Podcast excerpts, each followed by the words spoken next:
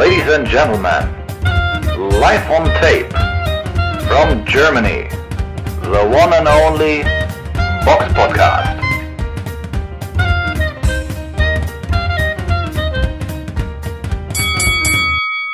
Hallo und herzlich willkommen zum äh, Box Podcast Ausgabe 302. Es ist Montag, der 28.06.2021. Heute mit dabei dieser Eugen Servus. und dieser Robert. Seid gegrüßt. Wir fangen wie immer mit dem Rückblick aus vergangene Wochenende an. Der Box Podcast Rückblick aufs vergangene Wochenende. Die erste Veranstaltung, die an diesem Wochenende stattfand, war in Mexiko gewesen, wurde von The Zone übertragen, war eine Saul Alvarez und Eddie Hearn Veranstaltung. Hauptkampf war Julio Cesar Martinez im Fliegengewicht oder war das äh, Daniel Matellon, der im Hauptkampf war? Jedenfalls muss man dazu sagen, wir haben diese Kämpfe leider nicht gesehen. Wir können aber sagen, dass die ja, Favoriten gewonnen haben. Daniel Matellon hat mit, mit einer Judy über José Argumendo gewonnen und Julio Cesar Martinez hat durch ein TKO in der sechsten Runde über Joel Cordova gewonnen und somit den, seinen Titel ähm, im Fliegengewicht verteidigt. Ein anderer Kampf fand statt in den USA und zwar in in der State Farm Arena in Atlanta, Georgia, da war eine Veranstaltung gewesen von Leonard Elby, Tom Brown und Samson Le Le Levkovich. Ich hoffe, ich spreche das richtig aus. Wohl über ich, äh, die Veranstaltung lief auf Showtime und da kämpfte im Hauptkampf Mario Barrios gegen Gervonta Davis. Wie fandst du den Kampf, Eugen? Gut, erstmal wollte ich noch anmerken, äh, es war Floyd Mayweather zu sehen der sah aus wie BA. Der hatte Goldketten, das war der Hammer. Also, ja, das stimmt. Also wunderbar. Also der hatte doch bestimmt. Du musst, du musst das schon, du musst das eigentlich aus, noch ausführen. B.A. Barracus für die Jüngeren. Oder auch Barbakus, wie manche ihn nennen. Mhm. Auf jeden Fall sah er wirklich so aus. Also unfassbar, was der eine, eine Goldketten um den Hals hatte. Also selten sowas gesehen. Also wirklich sehr schick. Und ja, ne? haben sich die letzten Kämpfe doch gelohnt. Ne? Und wahrscheinlich irgendwelche, ja, Johnny Deng hat sich gefreut oder wer auch immer ihr das gekauft hat. oh, ja, nicht bling bling. Ja, ja das, das blinkte schön. Also hätte ich auch gerne. Also liebe Hörer, wenn ihr mal nicht wisst, wohin mit dem Geld, kauft unsere Goldketten. Wir, das, da könnten wir sicherlich noch besser podcasten, wenn wir uns so Goldketten um Hals, äh, egal. Auf jeden Fall, ähm, ja, zum Kampf. Ja, am Anfang hatte Davis doch sicherlich äh, ja, mehr Probleme, als man so vielleicht erwarten konnte. Er tat sich doch, doch recht schwer, aber landete dann halt immer härtere, immer, immer Treffer und zermürbte Barrios. Ja, so, so mit der Zeit kann man, kann man das vielleicht so nennen. Er war dann halt in der achten Runde zweimal unten da hat der Referee eigentlich gute Arbeit geleistet. Barrios äh, wirkte eigentlich noch relativ klar. Also, dass man das Problem muss schon, schon weiterlaufen lassen konnte. Es war schon ein verdammt harter und anstrengender Kampf. Die haben sich ordentlich, ordentlich besorgt. Mhm. Wobei Davis natürlich ne, mit, mit seiner Punching Power so im, im Krieg sicherlich äh, ja, die Vorteile auf seiner Seite hatte und weil einfach die Punching Power so da war. Ne? Und ja, in der elften Runde hat er ihn dann halt durch, durch den Körpertreffer halt komplett rausgenommen. Der Referee hat dann auch, ja, kann man schon sagen, zu Recht äh, ja, abgebrochen. Und auf jeden Fall, ja, ein beachtlicher Sieg, so, ne? Damit hat er halt jetzt, ja, glaube ich, drei Gürtel, ne, Javonta Davis. Und, ähm, ja, ist, ist damit so schon die klare Nummer eins, kann man sagen, im super Leichtgewicht. Und ist damit, finde ich, auch so ein bisschen, ja, so als Hauptkämpfer in die Riege der, der Großen so mit vorgestoßen. Und der rüttelt sicherlich jetzt auch so irgendwie wahrscheinlich, ja, schon an der Weltergewichtstür, um die ganz großen Namen da rauszufordern. Mhm. Interessant fand ich, ja, du hast schon recht, am Anfang tat er sich was schwer. Ich fand, er kam auch erst so ab 4, 5 kam er wirklich rein. Aber so eine Runde wie Runde 8, wo du jemand zweimal zu Boden schlägst, das ist ja dann schon allein schon für, für einen Punktzettel oder so für, also für eine Kampfplanung ist das ja ein absoluter Boomer. Äh, du musst ja erstmal, du musst ja vorstellen, die Runde ist nicht nur mit einer, die ist ja nicht nur mit einem Punkt weg, die ist ja dann direkt mal mit drei Punkten weg.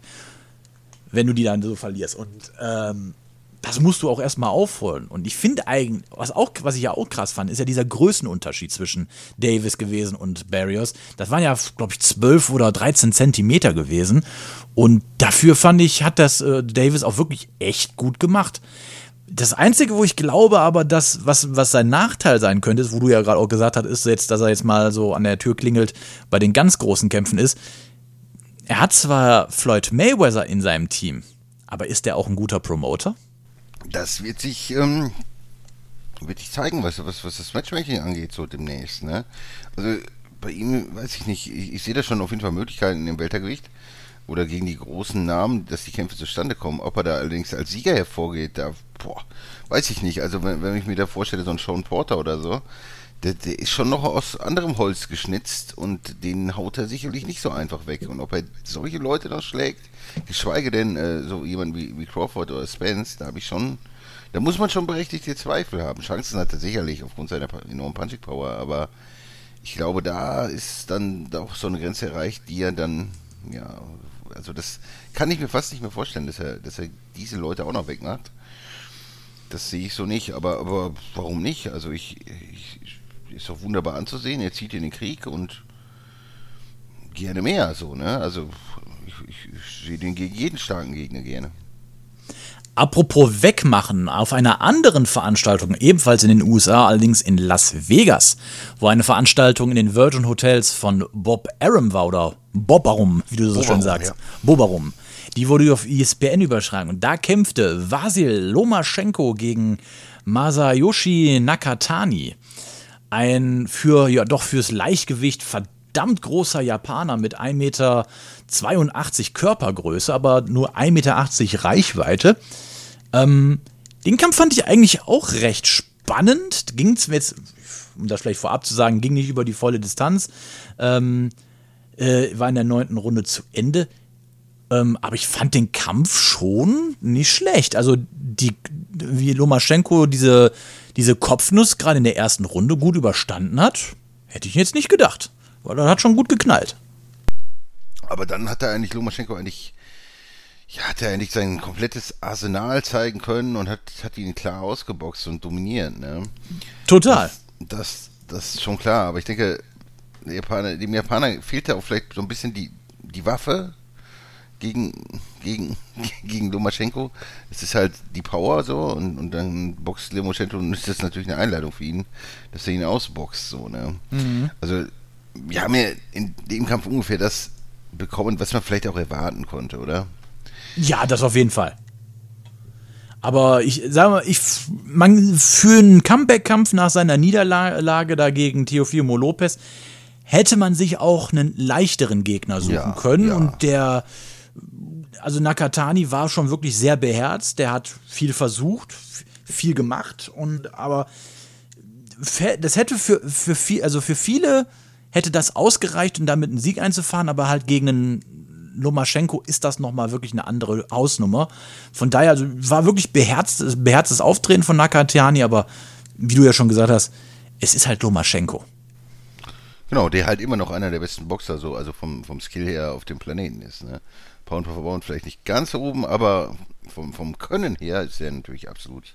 Aktuell nicht mehr, aber wer weiß, was, was die Zukunft bringt. Genau, genau. Ich meine, Lopez muss man jetzt auch mal gucken.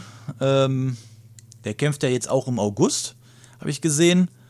Ähm, ja, muss man mal schauen, was, auch wie es jetzt mit dem entwickelt. Ich meine, der ist ja auch noch ziemlich jung, oder? Ja, der ist 23. Der kann also noch eine Menge reißen. Während natürlich so ein Lomaschenko, ja, der hat noch nicht so viele Kämpfe als Profi auf dem Tacho, geht, ist es aber auch schon 33. Und gerade in den niedrigen Gewichtsklassen, wo halt so viel Speed ist, lässt das natürlich auch schon in dem Alter so ein bisschen nach. Ja. Und, und es gibt im Leichtgewicht natürlich, was ich fast schon zu hoch finde für Lomaschenko, aber es gibt natürlich ja einige extrem reizvolle Aufgaben, ne? insbesondere David Haney oder der wahrscheinlich größte Moneyfight, der möglich wäre in, in der Region, wäre gegen Ryan Garcia, der ist ungeschlagen Supertalent. Oder gegen Australier George Cambossos Jr. ging sicherlich auch was, aber ich denke so, da wird sicherlich, ich meine, Lomaschenko ist ja schon durchaus bekannt ja in den USA, kämpft er ja schon lange. Und das wäre natürlich ideal so, gegen, gegen Ryan Garcia. Ne? Das wäre natürlich schon für Ryan Garcia so, so, ein, so ein richtiger Kampf, um, um eben auch, also nicht nur medial, was er ja schon ist so in der Superstar-Liga, sondern auch ja von, von, den, von der Gegnerschaft ne, ganz nach oben äh, vorzustoßen und äh, Jetzt muss ich mal kurz dazwischen fragen. Du hast gerade gesagt, das wäre zu hoch für Lomaschenko. Das heißt, das du würdest. Ja, finde ich schon irgendwie. Also, also ich dachte, du meinst jetzt, jetzt Ryan Garcia wäre zu hoch. Nein, nein, nein, das, das wäre ein fantastischer Kampf. Also das wäre echt edel. Wobei ich glaube, würde ich fast auch Garcia bevor, vorne sehen, aber ich ist schwer abwarten. Also, aber das wäre so ein, so ein Kampf, das könnte ich mir gut vorstellen, weil das würde sicherlich auch ein auch eine große großes Stadion voll machen, weil gerade weil Ryan Garcia natürlich auch drauf und dran ist, halt wirklich ein Superstar zu werden. Ne? Also wie gesagt, medial ist er das schon. Das ist ja vielleicht so der aktivste oder bekannteste Boxer so in den Social Media Bereich. Und das wäre sicherlich mal eine Ansetzung, die auch viel Geld generieren könnte. Ja, spannend auf jeden Fall, aber wo würdest du denn jetzt eher äh, Lomaschenko lieber sehen? Ach, das ist. Devin Haney würde ich auch gerne sehen, aber ich glaube, Ryan Garcia wäre schon, wär schon ziemlich geil. Mhm. Also, das heißt, du würdest ihn also jetzt nicht irgendwie noch ein bisschen weiter unterm Leichtgewicht sehen? Ach, weiß ich nicht, ob, ob, der da auch wieder so einfach wieder zurück kann, ne? Und, und, dann. Ich denke, er ist natürlich auch im Alter jetzt mit, mit 33, wo, wo, wo sicherlich dann auch jetzt wo er schon wahrscheinlich auch aufs Geld guckte. Er hat ja auch noch nicht so extrem viel verdient. Und ja, ich denke schon, dass es da so, dass er da bleibt und, und dann diese Kämpfe so anstrebt, ne? Weil das, das äh, verspricht natürlich am meisten Geld. Okay, gut. Dann können wir damit eigentlich auch den Rückblick abschließen und kommen zur Vorschau. Die Box Podcast Vorschau auf kommende Kämpfe. Und das ist verdammt übersichtlich. Also ich habe jetzt eben zweimal Boxrec durchgeguckt, was kommende Veranstaltung am nächsten Wochenende ist. Und da ist wirklich nichts Besonderes bei. Also zwei Sternkampf, äh, zwei Sternekämpfe ist echt so das Höchste, was da geht. Und ein Kampf, den wir uns wahrscheinlich selber gar nicht angucken werden. Mal vielleicht das Ergebnis reingucken, aber ich gebe offen zu, jetzt so großes Interesse habe ich daran, jetzt nicht hinzugucken, ähm, ist am kommenden Samstag, dem 3. Juli in Belgien. Haben wir, haben wir jemals mal einen Kampf aus Belgien angesagt? Boah, nicht, dass ich wüsste. Mir fällt mir jetzt auch nicht ein. Da kämpft im Superfedergewicht Delphine Person gegen Elena Gradinar um den vakanten IBO Intercontinental Titel im Superfeder der Frauen. Delphine Person, eine Boxerin, die uns ja allen noch gut bekannt ist aus ihren Kämpfen gegen Katie Taylor. Ja, sollte eigentlich, sollte eigentlich klar sein, wer da Favorit ist. Ja, die, die, die Gegnerin ist nicht so schlecht anscheinend. Also ich, ich kenne sie nicht großartig, aber wenn man sich so den Rekord anguckt, ich glaube nicht, dass sie so schlecht ist. Also da würde ich da eher so einen Pusik von Delphine Person. Ja, damit eher rechnen. Ist ja. ja. So, wenn zwei Frauen, gute Frauen aufeinandertreffen, dass es dann über die Punkte geht. Auch aufgrund der, der natürlich auch der vielleicht weniger Punching Power und natürlich der, der jetzt kürzeren Runden. Ne? Mhm. Was ich bis heute nicht verstehe, warum, warum Frauen einfach zwei Minuten boxen und nicht drei. Das ist, ich weiß es nicht, keine Ahnung. Ich kann es mir nicht erklären. Ich auch nicht. Ne, und wenn ihr das vielleicht wisst, liebe Hörer, könnt ihr mal in die Kommentare schreiben, aber das ist so ein, so ein, so ein Rätsel, weiß der Geier, warum man das macht, aber ich glaube, das, das tut, ich glaube, drei Minuten wäre schon auch besser fürs Frauenboxen. Ja, ansonsten auf der Karte ist, ist auch nichts groß erwähnenswertes. Also das ist echt krass, wie wenig äh, Kämpfe nächstes Wochenende sind. Ich weiß auch nicht, warum das so ist. Ich meine, riesige Konkurrenz. Ist irgendeine Veranstaltung, irgendein Grund, warum man nächste Woche keine. Wahrscheinlich die äh, Fußball-WM, äh, EM. Boah, ja, gut, aber.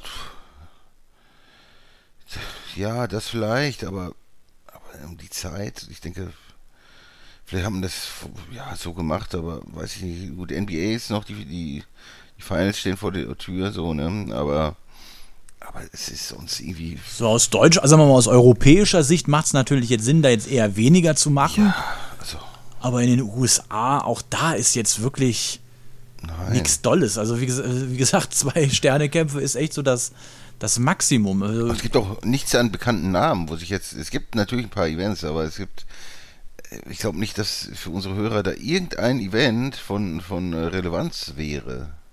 Du hast hier ein paar Veranstaltungen in, in äh, Frankreich. Es gibt eine Veranstaltung ähm, in, in Deutschland sogar, in Huckelhofen, Ratheim in Nordrhein-Westfalen. Da kämpfen Pascal Wolters, Tassif Kahn und David Kerkmann und ich muss offen zugeben, ich kenne keinen von denen. Ja. Ja, und in den Philippinen ist eine großartige Veranstaltung. Aber das ist, das sind alles so, so Sachen, ja, nichts, worauf wir, wir für näher eingehen, ne? weil, weil einfach die Bekanntheit, die Qualität einfach nicht so wirklich da ist. Muss man einfach ganz hart so sagen.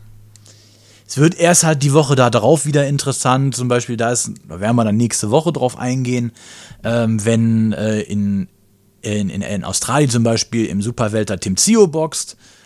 Äh, aber da werden wir dann nächste Woche drauf eingehen, weil es macht ja jetzt keinen Sinn, irgendwie Kämpfe in zwei Wochen zu besprechen. Vor allem, wer weiß, was bis dahin passiert. Richtig, richtig. Ja, sonst es ist einfach auch, auch wenig. Ja? Auch, auch, in nächster Zeit ist das einfach auch überschaubar. Na ne? gut, es gibt ein paar Sachen wie Gilberto Ramirez gegen Sullivan Pereira oder so. Der wird sicherlich wieder interessanter. Aber, aber im Moment ist so ein bisschen, ja, Ebbe. bisschen Ebbe, ne? Aber das, das, das wird schon wieder. Also, ja, also Ende Juli geht es dann wieder, wieder, wieder los, wenn der Takang gegen Joyce und Helinius Kovnacki, Fury Wilder und so, da, da ist schon wieder einiges los. Wo ich mich ja sehr drauf freue. Ja, ja, eine sehr nette Veranstaltung. Ja. Auf jeden Fall.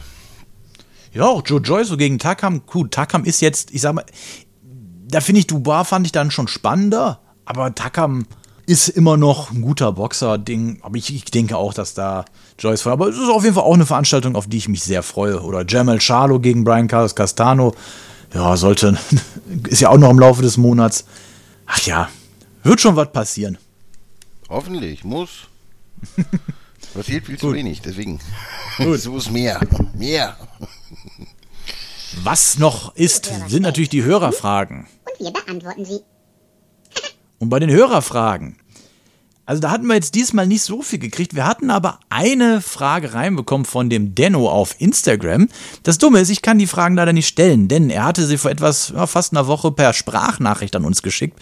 Und man kann Sprachnachrichten anscheinend bei Instagram nicht allzu lange speichern. Ich konnte sie also heute, als ich unser, ja, unser ähm, Schedule hier vorbereitet habe für die Ausgabe, konnte ich die Fragen also nicht abschreiben, weil ich mir die Fragen nicht äh, anhören konnte. Deswegen, wenn ihr uns Fragen zukommen lässt, erstmal vielen Dank dafür, aber schreibt sie uns bitte, damit wir sie kopieren können.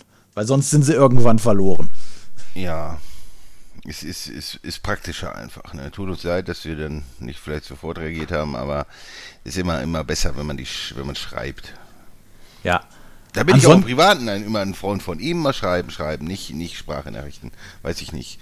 Das ist ja mal, finde ich irgendwie unangenehm, aber weiß ich nicht.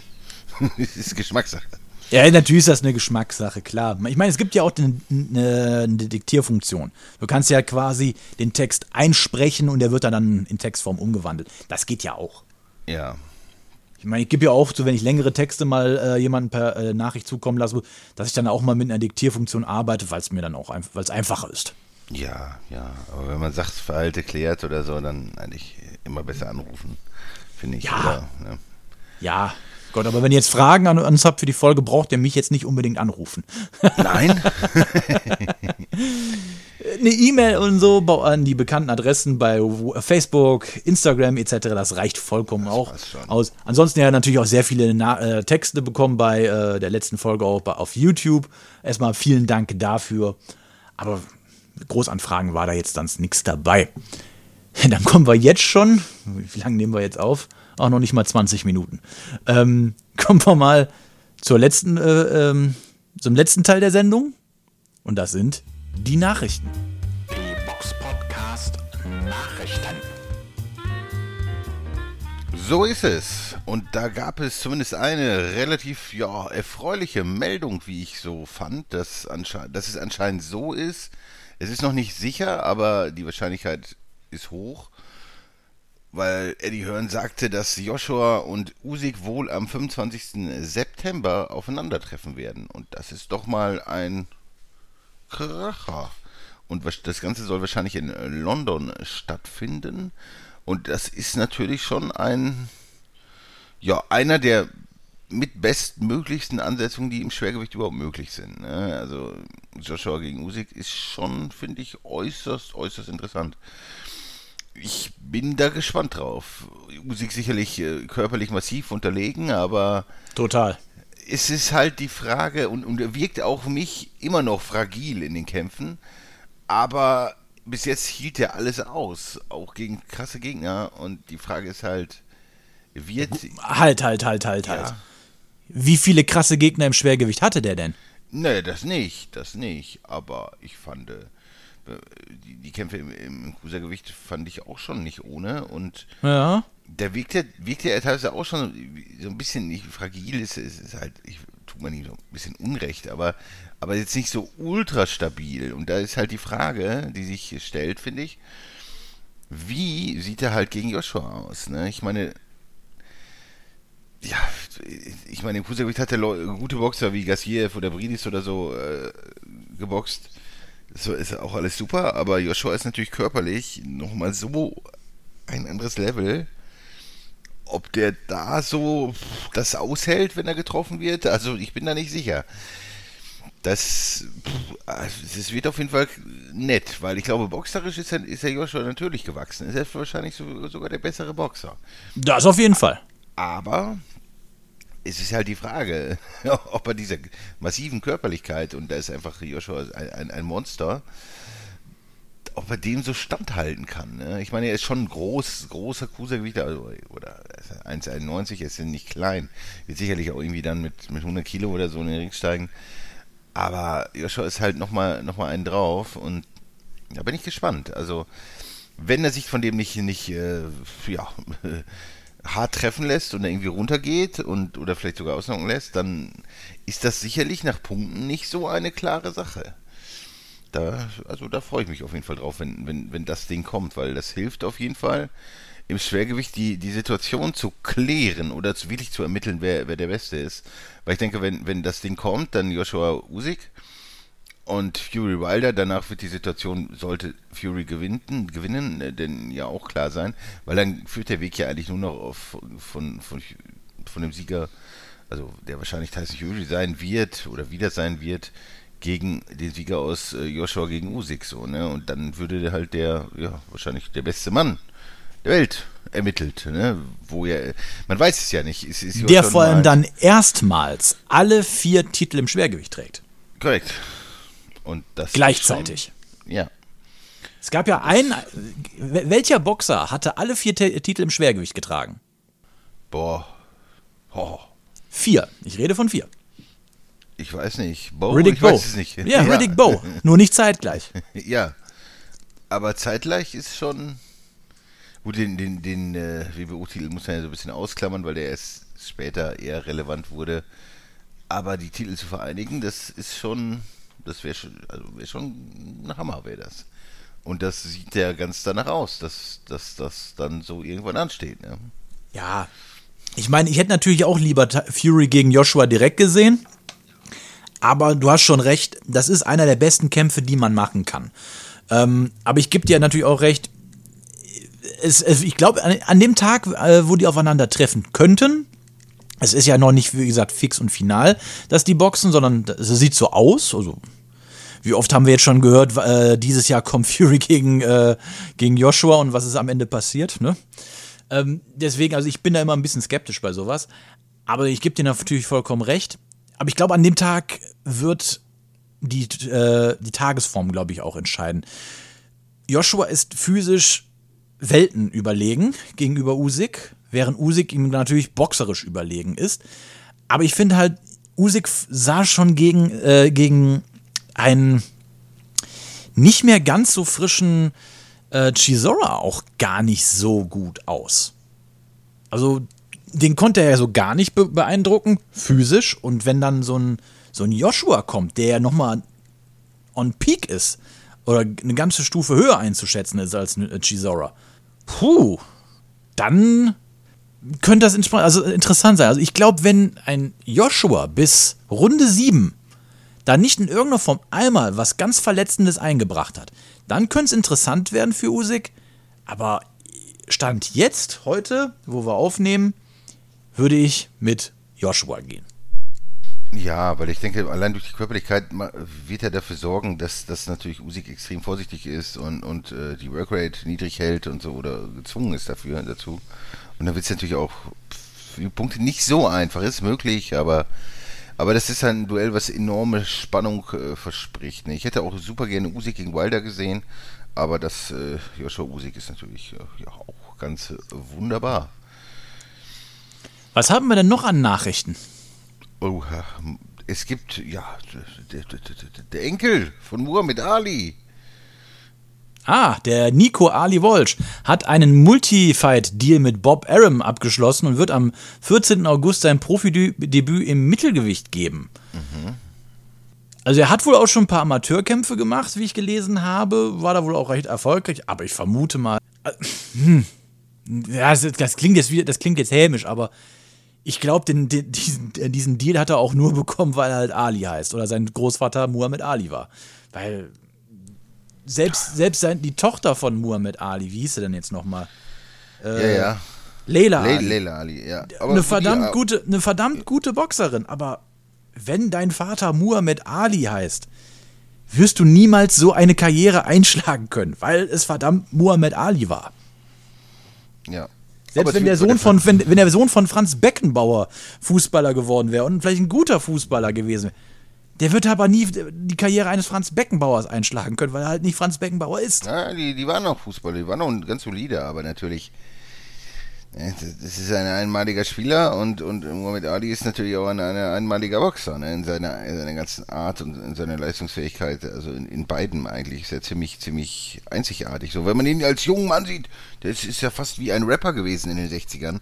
Also wie der da geredet hat und, und die Leute gedisst hat und so, das, das ist, ich will sagen, der Erfinder des, aber, aber das ist schon Wahnsinn gewesen, ne? wie er seine Zeit so voraus war.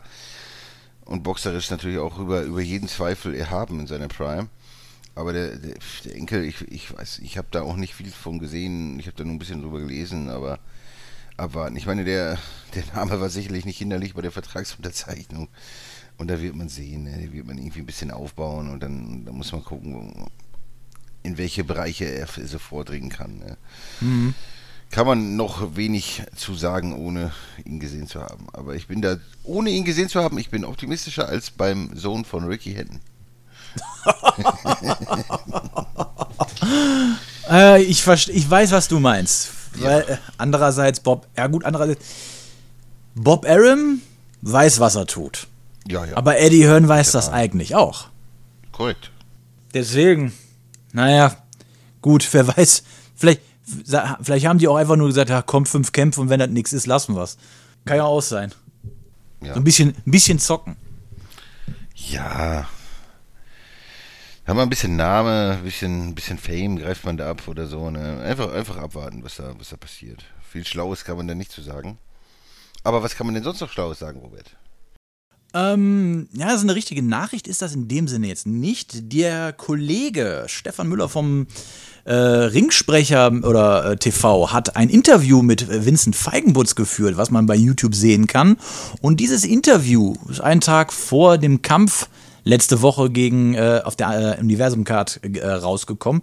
Und da sagte Feigenbutz, dass ihm bereits ein Vertrag vorgelegen hat äh, um gegen Sturm zu kämpfen, den er auch unterschrieben hat. Das fand ich, ist ja so im Gegensatz zu dem, was so sonst durch die Presse gegeistert ist, zu, der, zu dieser Causa Sturm Feigenbutz, ja dann doch recht interessant, oder? Definitiv. Und ich, ich glaube, dass äh, Vincent Feidenbutz auch, dass er da schon äh, ja, in Verhandlung war und den Vertrag quasi safe hatte. Aber es zeigt ja wahrscheinlich auch, dass man vielleicht von, von der Sturm-Universum-Seite nicht so großes Interesse an dem Kampf hat. Ne? Sonst hätte, man den Kampf ja machen können. Ja, aber anscheinend muss man ja trotzdem in irgendeiner Form äh, in einem, ich sag jetzt mal, in, einer, äh, in einem Diskurs gewesen sein, weil du kannst ja jetzt nicht einfach. Ich, das wäre ja so, als würde ich jetzt zu dir hingehen, dir einen Vertrag hinlegen, du könntest in drei Monaten gegen Joshua boxen, aber Eddie Hearn hat nie mit mir gesprochen. Ja. Also irgendwas ist da schon komisch, aber interessant ist halt trotzdem einfach, einfach nur dieser, der Punkt, dass Freiburg halt sagt, dass er einen, Vert einen Vertrag zur Unterschrift vorliegen hatte, wo ich da auch denke, okay, der muss ja irgendwo herkommen. Ja, und er wird nicht aus dem Nichts kommen. Vielleicht hat man sich da noch irgendwelche Sachen offen gelassen oder so, ich weiß nicht. Ist aber wirkliche Hintergründe wurden ja auch nicht so genannt, ne? Aber es ist auf jeden Fall sehr, sehr interessant, dass man da anscheinend ja schon sehr weit wohl war und es dann nicht dazu gekommen ist. In der Kommentarspalte bei YouTube wurde ja auch sehr viel über ja, unsere Aussagen diskutiert zu dem Thema Feigenboots und Sturm, äh, wer da jetzt wen schlagen würde und wie stark die Kraftbrüder wären etc. Ähm, aber ich bleibe bei meiner Aussage, dass ich Feigenbutz schon stärker einschätze als Kraft.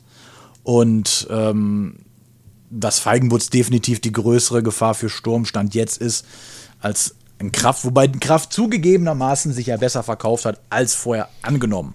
Er hat es ganz solide gemacht, auch aufgrund seiner, seiner Workrate, ne? Aber der ist natürlich. Ja, ich sehe das auch, was da unterstellt wurde, so mit Sympathie und so ich persönlich habe da keine große Sympathie für, für, für ich sehe das, sehe das neutral und versuche das auch immer eigentlich im, Box-Podcast alles neutral zu sehen. Ich habe so auch relativ wenige Lieblinge. Es gibt sicherlich Boxer, die ich aufgrund des Skillsets und der Art vielleicht ein bisschen mehr mag als andere, aber das sind dann meist auch die, die großen Könner, ne? die, die ich dann so ein bisschen wertschätze. Aber so richtige Fanboy bin ich eigentlich von gar keinem Boxer. So, ne? Ich habe da auch kaum, auch im deutschen Bereich, das ist mir auch ziemlich egal. Auch jetzt die letzten Bagashi oder so. Wer da gewinnt, ist, ist mir persönlich relativ egal. Ja, ich versuche das immer, immer relativ objektiv zu sehen. Und, und Feigenbutz hat einfach ein bisschen mehr Punching Power. Und und der Kraft, der kann sich sicherlich einigermaßen bewegen und so, ist alles gut, aber ich kann mir nicht vorstellen, dass, dass, dass, dass der Kraft irgendwelche stärkeren Leute wirklich, wirklich schlägt. Also nicht mit, mit dieser Punching Power, nicht mit diesem Skillset. Also wenn es da irgendwie höher hinausgeht bei der Gegnerschaft, sehe ich da einfach gewisse Limitationen, die, die er nicht überschreiten wird. Ne? Also wenn man sich da denkt, überlegt, dass er irgendwie in die Weltspitze irgendwie vordringen könnte oder so. Das, das, das sehe ich so, so überhaupt nicht gegeben. Man darf ja auch nicht vergessen, dass Sturm alt ist und Feigenbutz ist einfach so, ja, von der Workrate, von der Punching Power und so, glaube ich, recht unangenehm für Sturm. Und, und da, dass er da die Runden, das Sturm die Runden da alle so gewinnt und dominiert, das sehe ich nicht so. Nicht auch, und vor allem auch nicht dieser alte Sturm. Wenn man sich so an den Sturm erinnert, so von vor, ja, wenn man hart ist, so vor 15 Jahren oder so, den würde ich natürlich klar favorisieren.